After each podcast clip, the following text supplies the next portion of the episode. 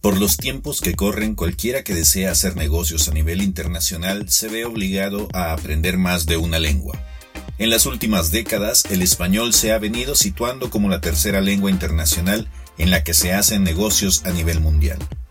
Muchos empresarios están viendo hacia Iberoamérica y otros países de habla hispana para poder hacer transacciones, contrataciones de profesionales con habilidades específicas y la búsqueda de mano de obra barata. Así que si tu pasión es el español, quizá esta es tu oportunidad para crear un negocio y hoy te cuento cómo.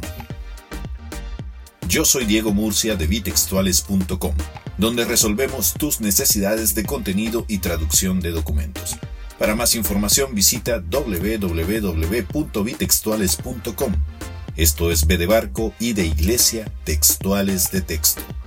Estás escuchando Secreto a Voces.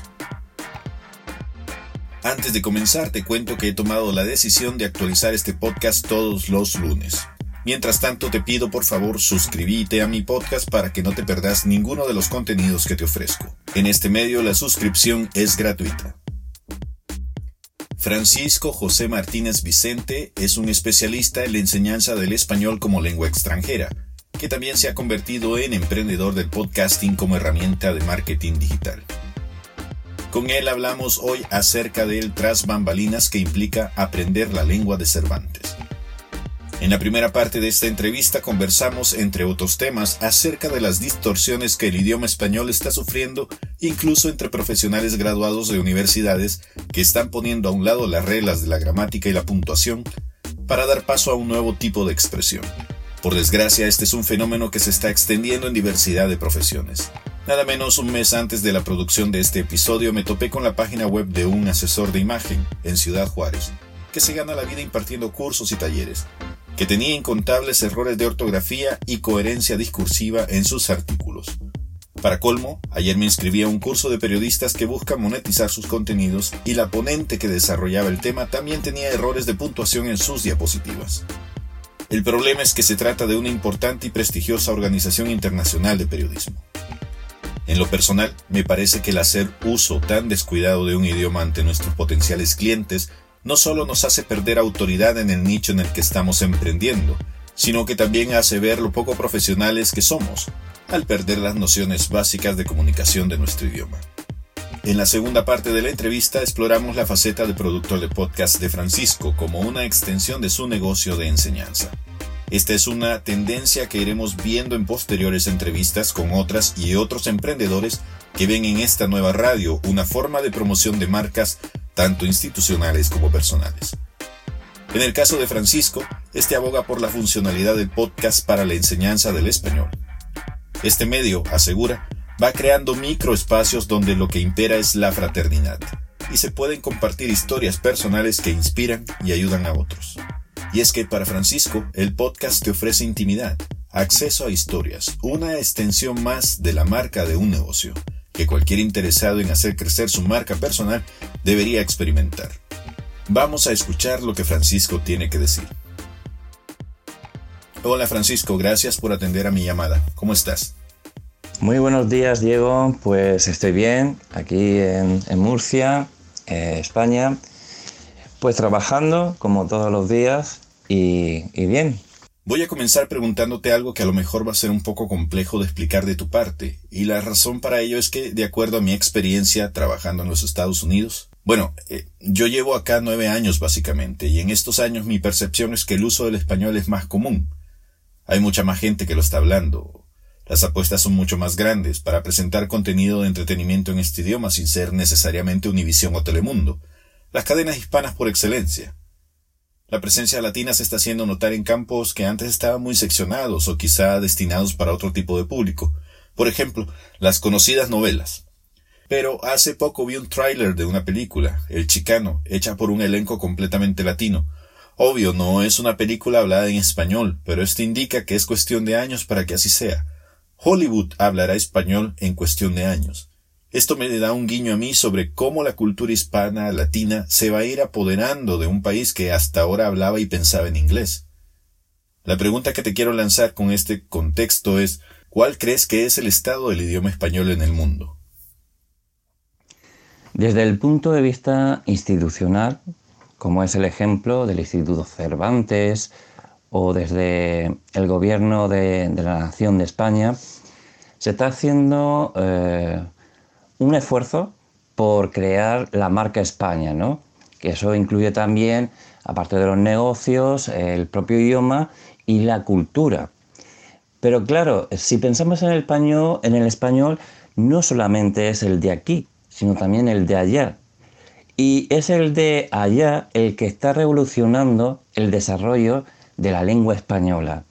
Eh, cualquiera que escuche eh, un, cualquier programa de radio como Radio Caracol o un podcast presentado por Diana Uribe, eh, uno se da cuenta de la riqueza de, este idioma, ¿no? que proviene del latín y que, bueno, podemos decir que somos herederos de, esa, lengua clásica. Luego, por otro lado, lo que es la fuerza de la comunidad lingüística que formamos como hablantes de español tiene más poder que eh, el propio poder que puede tener instituciones o un gobierno, ¿no? que invierte para influir desde la lengua. Por ejemplo, desde Europa eh, el español se ve como una segunda lengua más, como el francés o el inglés. Si nos vamos a Asia, existe cierta curiosidad por la cultura hispana, y subrayo este término, hispana, eh, porque eh, mm, en parte por las relaciones comerciales eh, o por las relaciones diplomáticas entre países de Asia, Pacífico y América, ¿no? o todo el continente que entendemos como el continente hispanoamericano. España, digamos que hace un poco de intermediario, ¿no? hace de puente ¿no? entre Europa y otros países. Digamos que es como el país, mm, como si España fuera un país primo, ¿no? Es el primo, nuestro primo de toda la vida.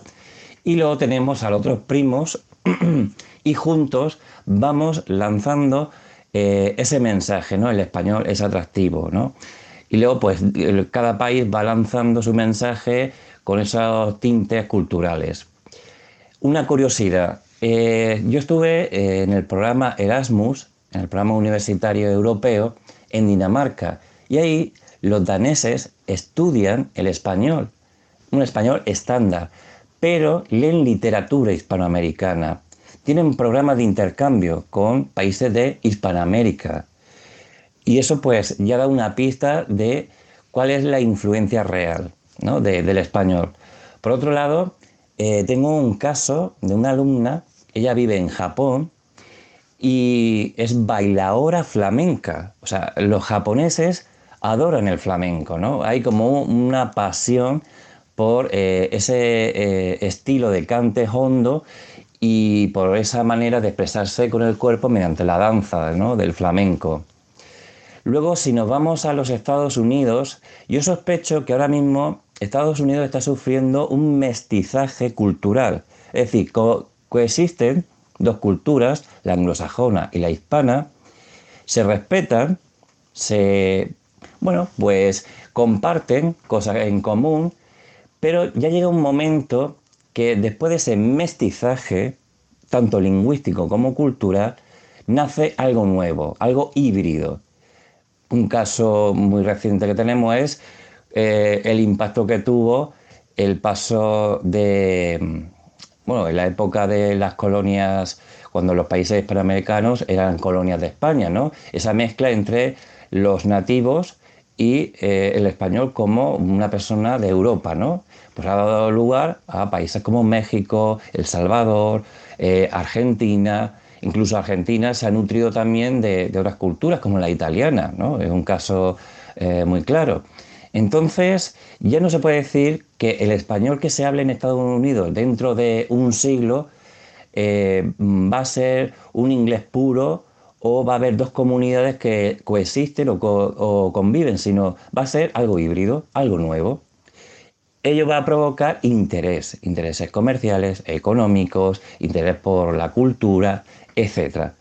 Y eh, tal vez tú y yo no lo vamos a ver en este siglo, pero llegará un momento en que esa influencia por, el mestizaje dará lugar a otra cosa que a fecha de hoy desconocemos cuál va a ser el resultado, pero sin lugar a dudas va a ser, eh, pues, como te diría yo, como la convivencia en la época clásica del latín y el griego coexistían y dio lugar al léxico que tenemos hoy. Yo creo que por ahí va la tendencia. Es muy curioso que menciones lo de la bailadora asiática porque justo esta semana estaba viendo una noticia sobre un mariachi japonés que estaba celebrando sus primeros 10 años de andanzas. Curiosamente los japoneses también tienen afectos por la salsa. Hay un grupo llamado Orquesta de la Luz que es muy bueno. Recién vi unos videos donde salen ensayando, a lo mejor preparando su regreso para este 2019. También hay música andina tocada por japoneses.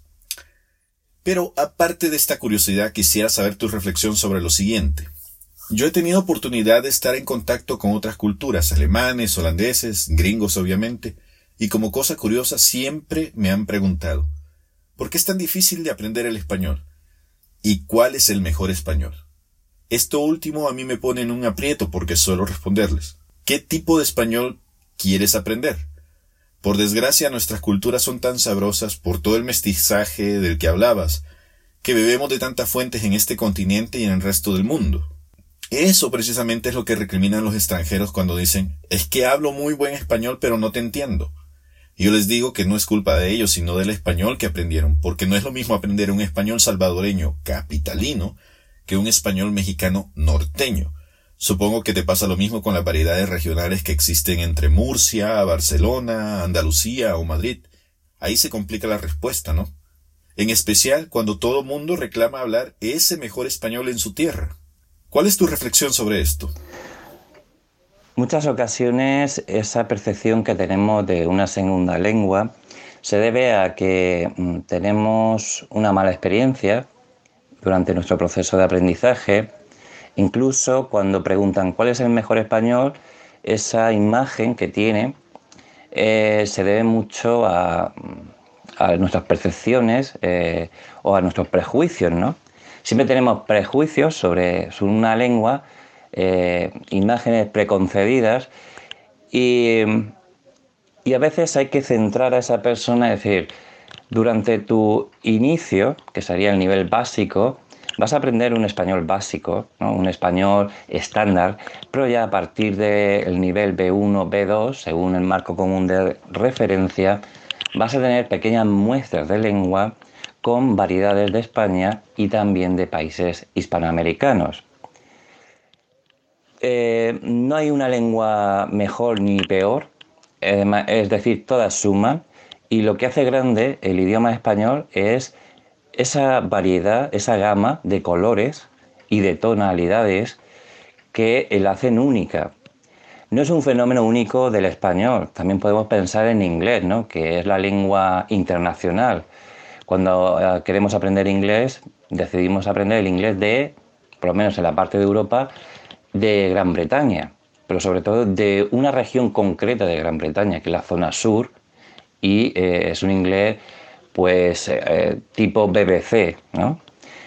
En cambio, eh, cuando aterrizamos en Gran Bretaña, nos damos cuenta que en Gales se habla una variedad muy concreta, o cuando viajamos a Australia, a Canadá, a los Estados Unidos, cambian los sonidos, cambia la musicalidad y también mm, un poquito ¿no? los usos y los giros de, esa lengua. ¿no? Es así como empezamos todos, y eh, debemos, es nuestra obligación, cuando nos hace esa pregunta, ¿el español es muy difícil? Depende de tu motivación, depende de eh, qué objetivos tienes de aprendizaje. ¿Qué español me recomiendas? Pues depende de tu lugar de procedencia, tal vez te sea más útil aprender el, español que se habla en México, que es el que está más cercano, porque tú eres de Norteamérica o tú eres de Canadá, o si vives en la zona europea o asiática, tal vez te interese eh, conocer tanto las variedades que se habla en España como en, Hispanoamérica y vas evolucionando. Pero siempre hay que empezar por la base, con los cimientos de, una segunda lengua, ¿no? Y por eso se usa un estándar, ¿no? Quitando todas esas impurezas, ¿no? o esos matices que pueda tener una lengua. A medida que vas evolucionando es cuando ya eh, vas conociendo esas características. Luego está eh, la parte didáctica, es decir, ¿cómo, cómo ha sido tu experiencia aprendiendo ese idioma. Si alguien dice que es difícil, posiblemente es porque nunca ha estudiado una segunda lengua diferente a, la suya nativa, a su lengua materna, porque mm, su experiencia no ha sido positiva. Y lo que ocurre, y luego cuento como estudiante de inglés que he sido y sigo siendo, eh, en mi caso yo he tendido por el inglés británico, ¿no? digamos, y además una variedad del inglés, que es la del sur, de las islas británicas, es lo que conocemos como el inglés estándar. Me imagino que eh, cuando se quiere lanzar algún tipo de curso de formación en una segunda lengua, se elimina todas esas, todos esos matices, todas esas variedades y eh, ofrece un español, digamos, ¿cómo lo podría decir? Aséptico, ¿no? Un español aséptico, sin impurezas. Claro, cuando tratan con un hablante de, esa, de esa lengua, empieza a notar que algo falla. Y eso me ocurrió a mí la primera vez que visité Inglaterra. Me hablaban, pero yo no entendía. No entendía lo que me decían. ¿Por qué? Porque yo estudiaba, eh, estudiaba para leer, leer y hablar un poco en inglés, no para comprender lo que me hablan, ni tampoco para expresarme con cierta fluidez. ¿No? Es, digamos que aquí el problema está en la metodología. Una lengua es como un matrimonio, es para siempre, ¿no? Hasta que la muerte los separe o se divorcie, ¿no? O uno diga, pues ya no puedo más, ya no, no quiero seguir con esta lengua. Entonces, eh, yo he empezado a escuchar podcasts y, bueno, escucho más podcasts que ver vídeos en YouTube. Y es así como yo me estoy acostumbrando a otros acentos en inglés porque está el inglés que se habla en Australia, en Canadá. Cuando yo escucho el acento inglés en Canadá es horrible, vamos, parece que están comiendo polvorones, no se le entiende casi nada. Pero claro, uno tiene que hacer el esfuerzo de acostumbrarse a ese acento. Y muchas veces sin la ayuda auxiliar de un libro, simplemente un poco ensayando error, acierto. Y de esa manera un poco de autoaprendizaje o, consultando todas las fuentes que nos ofrece Internet, que eso sería también otro tema para hablar, cómo ha, cambiado nuestra vida Internet para eh, difundir la cultura y la lengua de un país o de unos países que tienen un, bagaje cultural común y de qué manera también podemos eh, aprender con esos materiales eh, de forma autónoma. ¿no? Antes necesitábamos hacer un viaje para aprender inglés, por ejemplo, y ahora no, desde casa nos conectamos a Skype y tenemos un profesor, el que nosotros queremos. O si nos cansamos, cambiamos de profesor. Pues antes tenía uno inglés, ahora lo quiero uno de Canadá. En el español pasa exactamente lo mismo. Eh, está surgiendo un micronegocio que son los profesores de español online. Se están organizando entre ellos, eh, hay un feedback entre ellos y eh, todos ellos son de diferentes procedencias, pero todos intentan introducir muy poco a poco esas eh, características propias del español.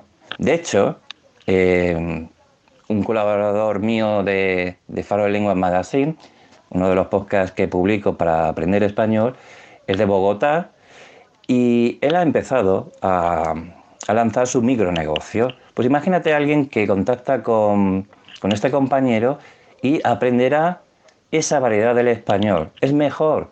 ¿Es peor? No, es igualmente válido. Simplemente que esa persona se va a, acostumbrar a esa forma de hablar. Y otra curiosidad también es que incluso nosotros, como hispanohablantes, eh, tenemos una reacción de extrañeza cuando eh, escuchamos un acento que no es el, el, que estamos acostumbrados. Yo puedo hablar con un colombiano perfectamente. Eh, mm, los cimientos lingüísticos son los mismos eh, y nos podemos entender perfectamente. Ya el problemilla surge cuando se utilizan ciertas palabras ¿no? que son de uso común en un lugar. O yo utilizo eh, ciertos giros que son muy comunes aquí, en mi tierra. ¿no? Pero eh, enseguida, en cuanto hay una interrupción en la comunicación, nosotros recurrimos al estándar, ¿no? al español estándar.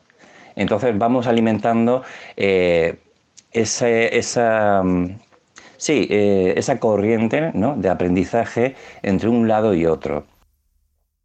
Esta semana me topé con un artículo del país que decía que cada vez hay más gente adulta en grado de universitarios que tiene muchas faltas de ortografías, que no solo están incorporando a nuestra forma de hablar los emoticones, las contracciones, en mensajes de textos, no solo informales, sino que en tesis de grado. Por el otro lado, estamos viendo una minimización del idioma. Allá donde debería decir que aparece la letra K. Allá donde debería haber dos signos de exclamación o de interrogación, ya solo está apareciendo uno. ¿Qué está pasando con el idioma? ¿Por qué se está deteriorando el uso de éste? Hoy que es tan fácil corregir, no se está haciendo. Uno pensaría que el fenómeno podría ser propio de algunas sociedades latinoamericanas, pero no en España, donde hay instituciones de respeto como la Real Academia Española. Parece que estamos ante una tendencia mundial. ¿Qué opinas sobre esto? Estamos viviendo un proceso de transición del mundo analógico al mundo digital. Y eso tiene sus ventajas y sus desventajas. Estamos creando una sociedad visual, eh, totalmente, a ver si me sale la palabra, digitalizada. ¿Esto qué consecuencias tiene? Porque es mucho más cómodo escuchar un audiolibro que coger un libro en formato papel. Siempre se ha dicho que la lectura ayuda a la buena redacción, al uso correcto de los signos de puntuación, la buena ortografía, la buena gramática, etcétera, etcétera. Entonces, como vivimos en esa sociedad donde se ha sustituido eh, lo analógico, como puede ser el libro, en, formato papel, por otros formatos, como puede ser el vídeo o el audio, eh, se está creando una sociedad de consumo instantáneo. Todos los contenidos que consumimos en Internet es para el momento. De hecho, eh, se puede preguntar a cualquier profesor, ya sea de primaria, secundaria o de la universidad, qué está ocurriendo ¿no? Cuando corrigen exámenes o ejercicios y ven esas faltas de ortografía, incluso eh, el propio alumno resta importancia a esa ignorancia ¿no? ante, ante una infracción eh, gramatical u ortográfico. Y, yo creo que mm, una labor que está haciendo eh, una organización, es una fundación, la Fundación Fundeu, eh, BBVA, que está eh, constituida por el banco BBVA, la agencia EFE, la agencia de noticias y la Real Academia de la Lengua. Están publicando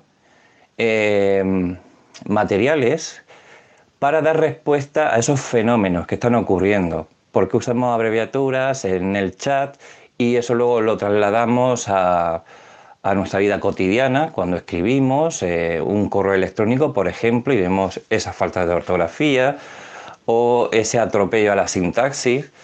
Y yo creo que, eh, aunque todavía no, ha hecho efecto esos remedios que se están eh, sacando estas instituciones, va a llegar un momento en que eh, el mundo de la enseñanza va a tener que hacer uso de esos antídotos de, estas que están publicando estas instituciones. Eh, la verdad es que, eh, fíjate, antes en el colegio usábamos el dictado para aprender las reglas gramaticales.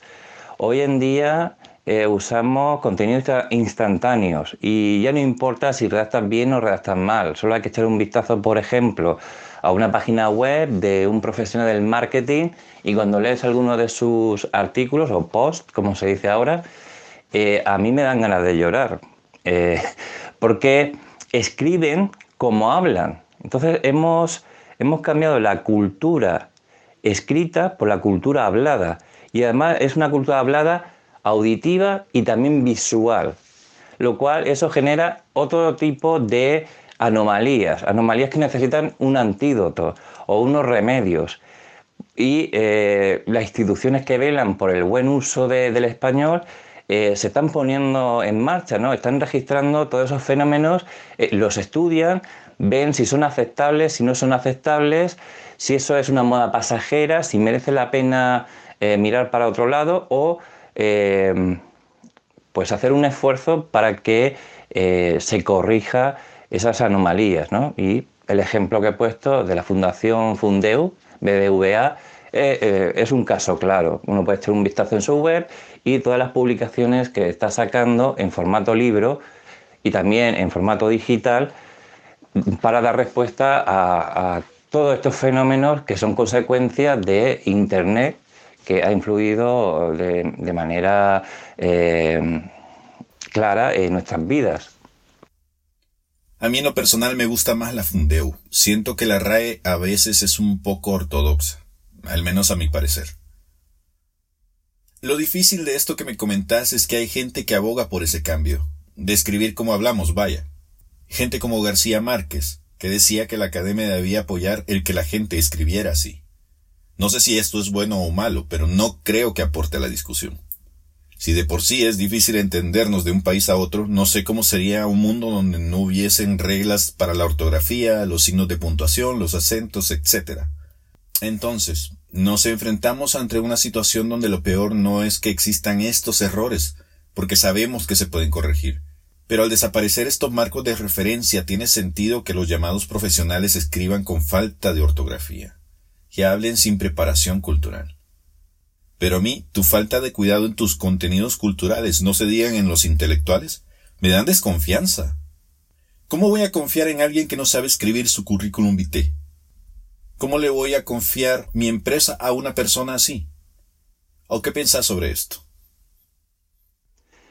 Respecto a la recepción que, que tenemos cuando leemos un escrito o incluso eh, cuando hacemos uso de la palabra, eh, siempre tiene un propósito, tiene una función y muchas veces eh, fallamos en ese propósito o esa finalidad porque no tenemos en cuenta a la persona que lo va a leer.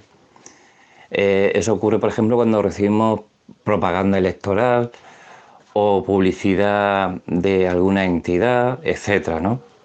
Incluso cuando leemos alguna cosa en Internet, ¿no? ahora que está en auge los diarios digitales, eh, también influye. Fíjate que si nos vamos a los medios de comunicación, eh, por lo menos aquí observo la gran influencia que tiene la industria del entretenimiento. La mayoría son programas que eh, se pueden denominar telebasura, ¿no? Porque bueno, es, es para entretener y nada más. Y los ídolos que sigue la gente suele ser gente más bien eh, de bajo estatus cultural y la gente se fija en, banalidades, ¿no? Entonces incluso imita la forma de hablar, la forma de comportarse, etc. Ahí tienes un punto de, influencia. Cuando em, en el periodismo deportivo se utiliza ciertos giros muy coloquiales, incluso casi casi rozan el vulgarismo, ¿no? se convierte en algo cotidiano y la gente lo imita. En la prensa más seria, pues también ¿no? Eh, va haciendo un uso del español que termina calando en la gente. Por ejemplo, hay un uso que se ha generalizado, que es usar eh, la muletilla en base a, por ejemplo, ¿no? cuando se podría decir en la medida de. Entonces, los mismos eh, comunicadores, los mismos influenciadores de los medios de comunicación también están haciendo su papel. Tal vez piensan que, viéndose a su público con ese estilo, con ese registro, eh, va a llegar a un público de una manera más cercana, ¿no? Se, se quiere romper esas barreras formales, lo cual a veces es un acierto y otras veces es un error. Si nos vamos al plano escrito, no cabe ninguna duda de que los libros van a ser la memoria de cualquier civilización. Aquella civilización que pierda su memoria está abocada al fracaso, a desaparecer, como pasó con el Imperio Romano, eh, donde después de la caída pues, se perdió eh, grandes obras, ¿no? que hoy en día se desconoce su paradero o simplemente eh, desaparecieron, ya no están. Por eso, por la parte que a mí me toca como educador, como docente, debemos hacer hincapié en el equilibrio entre los registros que debemos usar en determinados contextos.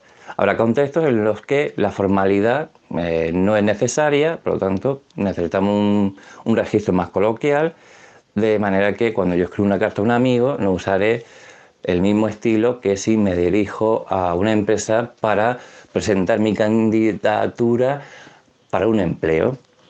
Y, y hacerles ver con casos prácticos la consecuencia o consecuencias que puede tener aquello que comunicamos, ya bien sea de manera escrita o también de manera oral. Eh, también acompaña cuando utilizamos eh, el español hablado el lenguaje corporal. Entonces son muchos detalles que están dentro del pack que yo llamo eh, la percepción, cómo nos ven los otros, cómo nos perciben cuando lanzamos ese mensaje. ¿Es adecuado al contexto? ¿Estamos haciendo un buen uso? hay gente que es muy purista eh, o es muy. tiene una, idea de, la cultura muy elitista, ¿no? Como si fuera un bien superior. Y eh, todos aquellos que no cumplen con esos parámetros, eh, pues son descartados. Yo pienso que cada uno hay que darle eh, en, la, medida de lo posible lo que necesita. Entonces yo estoy pensando en un adolescente que está en pleno bachillerato, ¿no? donde eh, su riqueza de vocabulario se reduce a cuatro palabras que repite hasta la saciedad. Yo creo que es bueno decirle, pues mira, te voy a enseñar otra manera de comunicarte. O en la universidad. Eh, influir en, tus estudiantes para que amen los libros o, aunque sean en formato digital o electrónico, da igual, pero que accedan a esa cultura, ¿no? a esa enseñanza, eh, que no tengan miedo de abrir eh, un libro de gramática o simplemente que lea la obra de un gran autor de literatura y que hagan contraste entre la forma de hablar de hoy y la de la que transmite esa oralidad escrita que utiliza el escritor. Es decir, eh, desarrollar ese sentido crítico. Yo creo que ahí está la clave. Eh, yo creo que estamos como zombies eh, viendo o consumiendo programas de televisión o series, que es lo que ahora tiene más influencia, y nos ha anulado ese espíritu crítico. Es como si una mano invisible nos estuviera dirigiendo hacia unos intereses que desconocemos o sospechamos que tienen malas intenciones para que consumamos esos contenidos ¿no? y, eh, digamos, tener a, la, sociedad como adormilada.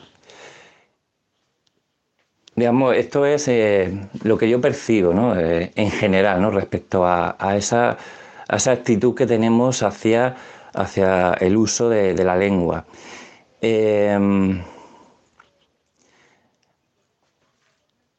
Afortunadamente, eh, siempre habrá voces eh, que eh, serán inspiración para otros.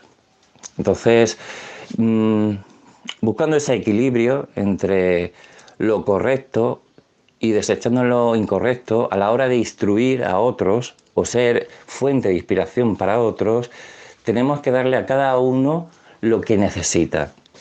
No se le puede pedir a una persona de 64 años lo mismo que a un universitario. Son, em, bueno, pues son eh, bagajes culturales diferentes, pero siempre eh, defendiendo em, el buen uso de, nuestra lengua. Y eh, sobre todo, y aquí quiero hacer hincapié en la idea de despertar ese espíritu crítico, de estar observando cómo se comportan los otros a la hora de utilizar las palabras y eh, ver si eh, ese uso es flexible o, mm, o, es aceptable o no es aceptable, pero siempre estar alerta, ¿no? Eh, despertar esa, esa habilidad o esa actitud crítica ¿no? hacia el uso de la lengua. Francisco, cuando uno te busca por la red aparecen varios emprendimientos tuyos, sobre todo podcast. ¿Cuál es tu razonamiento frente al uso de este medio para hablar sobre lo que un emprendedor hace? También me gustaría saber si recomendarías a las personas que tienen un micronegocio similar al tuyo utilizar este tipo de canales para promover sus productos y servicios. Los dos años que llevo publicando Faro de Lengua Magazine, el podcast para aprender español, ahora pues eh, me he embarcado en otros dos proyectos de podcasting uno para aprendices de nivel básico y otro que es más personal, donde intento eh, dar una visión de la enseñanza en general dentro de las nuevas tecnologías, las nuevas metodologías y el mundo de la enseñanza del español. Eh, creo que de manera que YouTube ha ayudado a muchos estudiantes y a muchos profesores a conectar esos contenidos que proporciona el profesor en una clase presencial y luego ofrecer un contenido extra en su canal de YouTube, en el podcast eh, una de las virtudes que tiene es que es como un laboratorio donde uno puede experimentar con la sonoridad, pero también convertir eso que quieres comunicar en forma de historia. Entonces, eh, si hacemos una comparación, mientras que en YouTube, digamos que lo que más, eh, la tendencia que se lleva ahora son los tutoriales, en el podcast nos gusta que nos cuenten historias, Y aquí viene la oralidad de la que estamos hablando anteriormente, y eso produce un cambio de paradigma, pero también de mentalidad. Empezamos a educar el oído. Da igual el sector al que te dediques eh, la otra persona se va imaginando esa historia, puede ser una entrevista, una crónica o un cuento, lo que sea, o una ficción. Eh, utilizamos figuras retóricas con los sonidos, con los silencios, las eh, mm, metonimias, etc., con los sonidos para sustituir la palabra y creamos como un paisaje sonoro, un clima, un clima sonoro, y eh, se rompe la barrera. Eh, cuando escuchamos un podcast nos ponemos unos auriculares y parece que esa persona nos está hablando en el oído. Hay como cierta intimidad. Primer punto. Segundo, a la hora de mm, pensar en contenidos, eh, lo que más gusta a la gente, o en general tenemos tendencia a ser consumidores de historias en distintos formatos. Eh, queremos pasar un buen rato, queremos entretenimiento, pero si ya de paso aprendemos algo nuevo, pues eh, tenemos doble objetivo cumplido. Me pongo en el lugar de todos aquellos profesores que ahora se están sumando al formato del podcast. Pienso en podcasts como Píldoras de Educación, Movimiento en L, que para aclarar a los oyentes, L es la abreviatura de Enseñanza de la Lengua Española o Faro de Lenguas Magazine.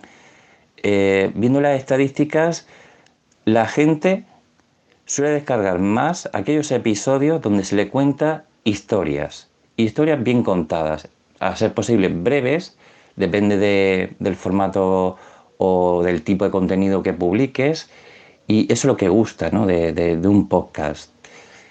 Eh, para alguien que se dedique, por ejemplo, mm, al marketing, pues, o por ejemplo, Iberia, ¿no? Iberia o el banco BBVA tienen sus podcasts y no hablan de, bancos ni tampoco de aviones, simplemente cuentan historias y eh, aprovechan para convertir ese podcast en una extensión más de su marca. Ellos trabajan con la marca o como se dice en inglés, el branding. Y eso, eso yo creo que es la función que tiene el podcast cuando alguien tiene un micronegocio. Asociar ese podcast con la imagen de tu micronegocio. Y además cuando yo consumo eh, los contenidos de, tu podcast, eh, paso un buen rato, me suscribo y además si tienes eh, un boletín también me suscribo al boletín, o si tienes un grupo en Facebook, pues interactúo con esa comunidad digital. Es decir, el podcast va creando como microespacios donde eh, lo que impera es la fraternidad entre, entre los usuarios y que tienen unos intereses comunes.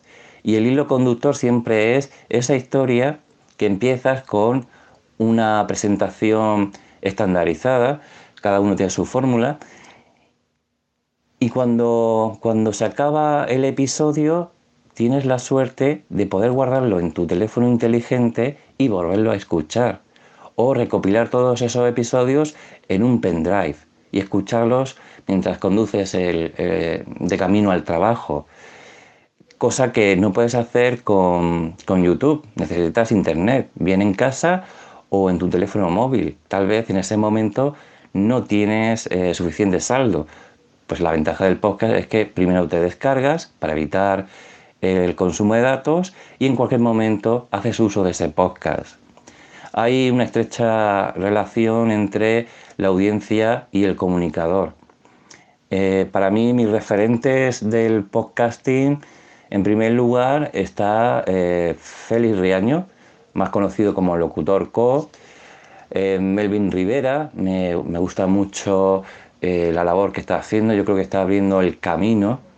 Hay muchos otros dentro de la Unión Podcastera, por ejemplo, o la comunidad podcasteros, que gracias a su labor aparte de satisfacer a su audiencia, está ejerciendo esa influencia en otro público que no tiene como lengua materna el español. Y es lo que hablábamos al principio, eh, como gente no escucha ese podcast que es como una clase grabada, que de hecho hay ese tipo de podcast, sino que quiere podcasts que estén relacionados con sus intereses, misterio, marketing, historia, filosofía, matemáticas, cualquier tema, cualquier tema. Y escuchando esos podcasts, ellos aprenden sobre la materia de la que trata el podcast y alguna cosa nueva relacionada con el español. En mi caso, yo como consumidor de, de podcast, pues eh, escucho todo tipo de podcast, pero sobre todo Hubo una época en la que mm, me interesé mucho por el marketing. Pues bueno, todos esos podcasts eh, de marketing me ayudaron un poco. De hecho, me siguen ayudando ¿no? para, para que mi podcast llegue a más gente, ¿no? o sobre todo a, mi público ideal. Eh, yo animo a cualquiera que mm, se anime a, a grabar su podcast. Es mucho más sencillo, no requiere eh, de mucha preparación, simplemente lo que es el proceso de, preparación, edición y luego promoción es mucho más eh, mm, ameno que eh, conectar una cámara e intentar que salga bien este vídeo, ¿no? porque el vídeo también tiene su lenguaje a la hora de editarlo y lleva muchísimo más tiempo. Por otra parte,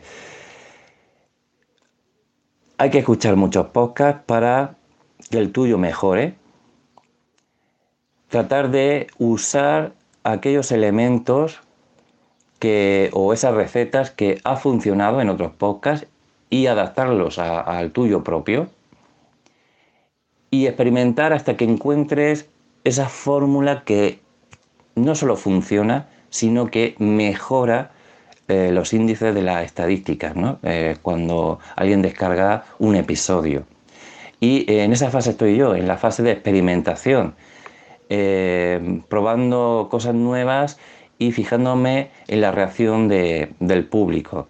Yo espero que dentro de 20 años, por ejemplo, el podcast sea un medio de vida, ya es un estilo de vida de por sí, ya es un estilo, pero que podamos vivir del podcasting y que además eh, sea eh, un foco de, aprendizaje de cualquier materia, que también sea un, elemento cultural de difusión del idioma español y, que eh, sea el complemento perfecto al vídeo, ¿no? En, este caso en YouTube. ¿no?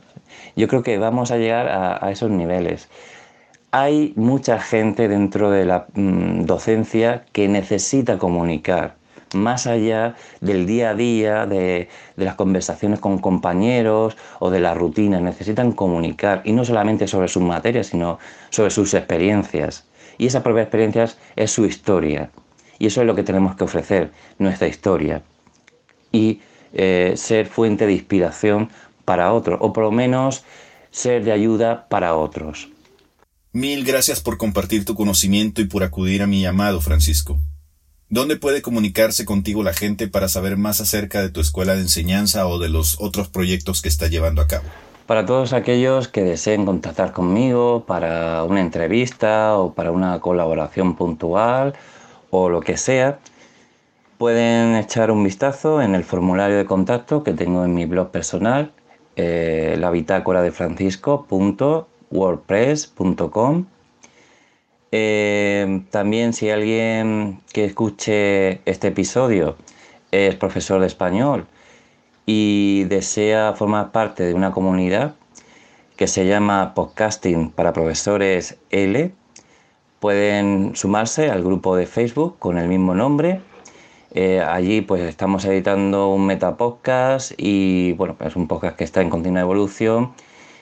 Y el propósito de este grupo es sobre todo eh, compartir conocimientos, impresiones, opiniones sobre el podcasting y la enseñanza de, idiomas y del español concretamente. También pueden contactar conmigo a través de las redes sociales. Eh, tengo cuenta en Twitter con arroba Francisco con la F mayúscula, guion bajo, tutor con la T mayúscula. Y si prefieren contactar conmigo por correo electrónico, pues pueden escribir francisco josé martínez.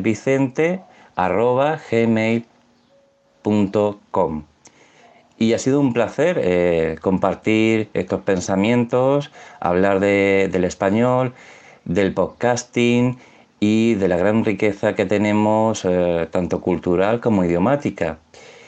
Os invito a que sigáis escuchando el podcast de Diego Murcia y eh, que sigáis eh, disfrutando de los diversos podcasts que hay ahora mismo disponibles tanto en Spotify, iVoox u otros podcasters. Si te gustó este contenido, te invito a que visites bitextuales.com. Eso es B de barco y de iglesia, textuales de texto. Ahí encontrarás más información relacionada con el mundo editorial y de la traducción en formato online y podcast. También te invito a darte una vuelta por la sección del sitio sobre recomendaciones tecnológicas donde te doy a conocer accesorios que yo he utilizado en mi vida periodística y que me han ayudado a convertirme en un profesional de la escritura más productivo. Te prometo que mis recomendaciones te ahorrarán dinero y dolores de cabeza. Por cierto, que si deseas comprar alguno de esos aparatos, usa los links que he depositado en medio de los textos y con ello me ayudarás a generar una entrada para seguir produciendo más contenidos como este. Ello no representa ningún costo extra para vos durante tu compra. Antes de partir te informo que estoy trabajando en un nuevo proyecto de literatura aplicada al podcast llamado Crónicas de Nada este es una especie de audiolibro que hemos preparado la creadora de contenidos Joana Sánchez, autora del blog antesdeahora.com, y yo. En este podbook encontrarás relatos de nuestra autoría en los que hablamos sobre la vida y otras miserias de la experiencia humana. Mantenete a la expectativa. La fecha de lanzamiento de la primera temporada está a la vuelta de la esquina. Si quieres ponerte en contacto conmigo, podés escribirme a demurcia.bitextuales.com. Volvamos a encontrarnos en el siguiente capítulo. Suerte. This is an Audio Dice.